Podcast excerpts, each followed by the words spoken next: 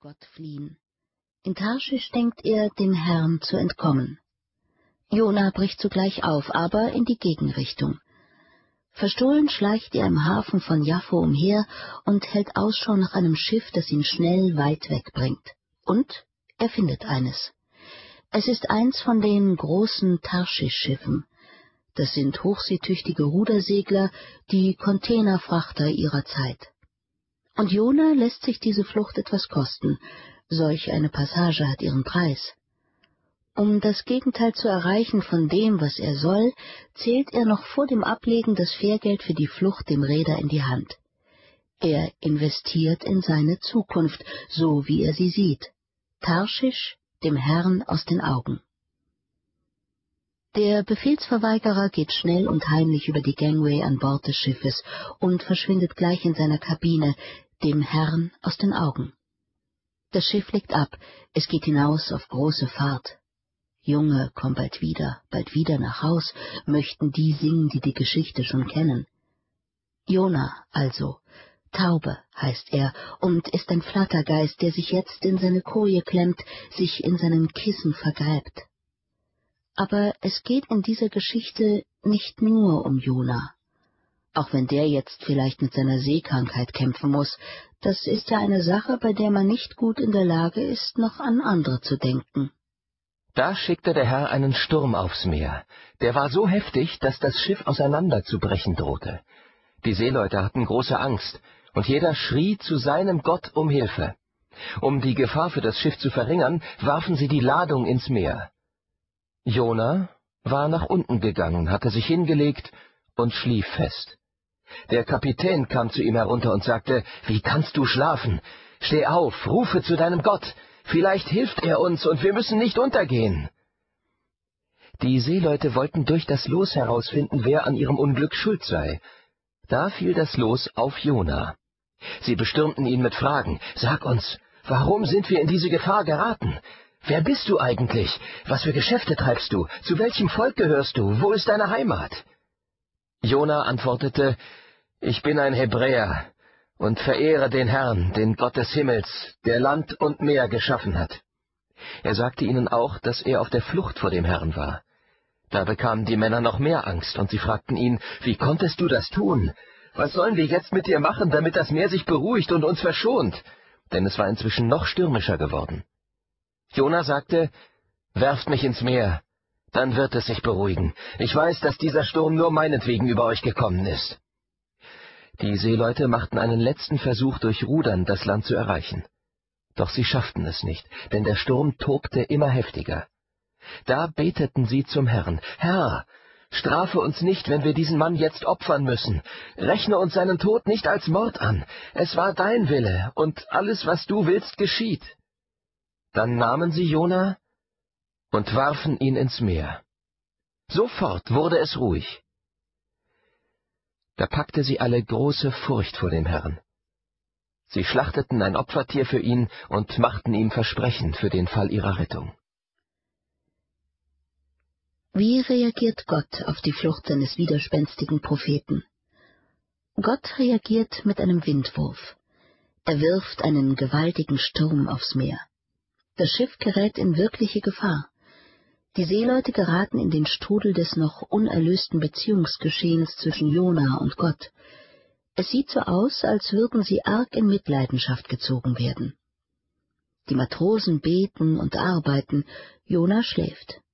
Die Matrosen rufen ihre Götter an, jeder seinen eigenen. Die Mannschaft auf dem Schiff ist ein Vielvölkergemisch, jeder schreit zu seinem Gott. Aber gleichzeitig packen sie die Sache auch an. Sie leichtern das Schiff, werfen alles über Bord, was nicht zum Schiff gehört.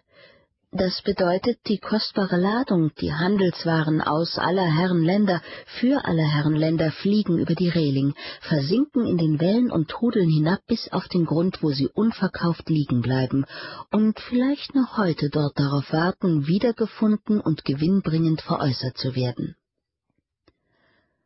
Alles ist in heller Aufregung, die Seeleute rackern sich ab, schreien sich unverständliche Sachen zu, immer wieder brüllt der Kapitän von der Brücke irgendwelche Anweisungen, der Sturmwind heult. Und Jona?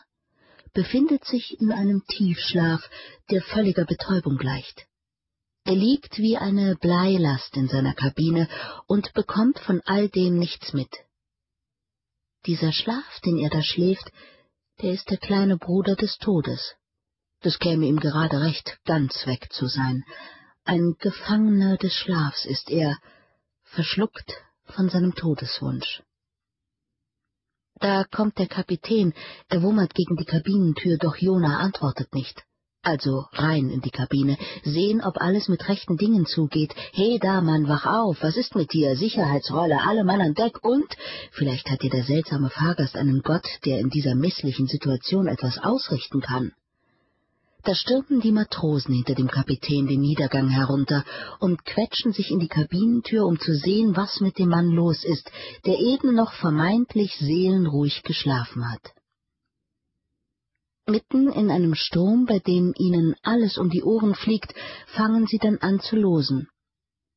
Das kann doch einen Seemann nicht erschüttern, möchte man singen, angesichts dieser Seelenruhe mitten im Auge des Sturms. Also jetzt wissen Sie es. Es ist wegen Jona. Jona, Taube heißt er und ist ein Flattergeist, und doch ist er ein Sohn der Treue Gottes. Ich verehre den Herrn, den Gott des Himmels, der Land und Meer geschaffen hat, behauptet er, und das hört sich ja nun mal an wie ein waschechtes Lippenbekenntnis. Er bekennt den Gott, vor dem er selber auf der Flucht ist, denn er weiß, jetzt hat sein ganz privates Stündlein geschlagen, kein Ausweichen mehr, dann also alles loslassen, aufgeben, hat ja keinen Zweck mehr. Der gibt sich auch geschlagen vor seinem Gott. Dann werft mich doch ins Meer. Ich will nichts mehr wissen von all dem ganzen Kram, was ihr für ein Wirbel macht.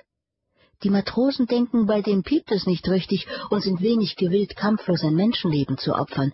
Sie reißen sich erst einmal am Riemen und pullen, was das Zeug hält. Aber Gott hat andere Pläne, inzwischen nicht mehr nur mit Jona, sondern auch mit diesen rackernden Seemännern. Als sie merken, dass sie nicht vorwärts kommen, rufen sie den Herrn an, Jonas Gott. Jona hat ihnen gesagt, dass er der Gott des Himmels, der Land und Meer geschaffen hat, ist. Und bei allem, was Sie hier vor Augen sehen, wissen Sie, der Mann hat recht.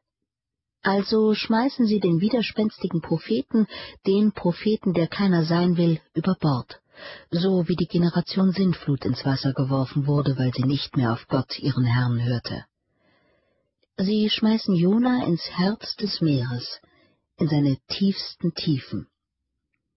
Dieser Meerwurf kommt seinem Wunsch, dem Herrn zu entkommen, sehr entgegen. Jetzt ist Schluss. Die Matrosen, allesamt Heiden, sind die humaneren, die aktiveren, die weiseren und die frömmeren Menschen, aber nur Jona, der Sohn der Treue Gottes, kann ihnen sagen, an wen sie sich zu halten haben. Alle ihre Furcht mündet, nachdem der Wind sich gelegt hat und die Wellen sich beruhigt haben, ein in die Furcht des Herrn, ihm bringen sie Opfer und Gelübde. So hat Gott einen Propheten verloren, der sowieso nicht effektiv war, aber eine ganze Schiffsbesatzung gewonnen. Die hat er schon mal ans Ziel gebracht. Der Herr aber ließ einen großen Fisch kommen, der verschlang Jona. Drei Tage und drei Nächte lang war Jona im Bauch des Fisches. Dort betete er zum Herrn, seinem Gott. In meiner Not rief ich zu dir, Herr, und du hast mir geantwortet. Aus der Tiefe der Totenwelt schrie ich zu dir, und du hast meinen Hilfeschrei vernommen. Du hattest mich mitten ins Meer geworfen, die Fluten umgaben mich, alle deine Wellen und Wogen schlugen über mir zusammen.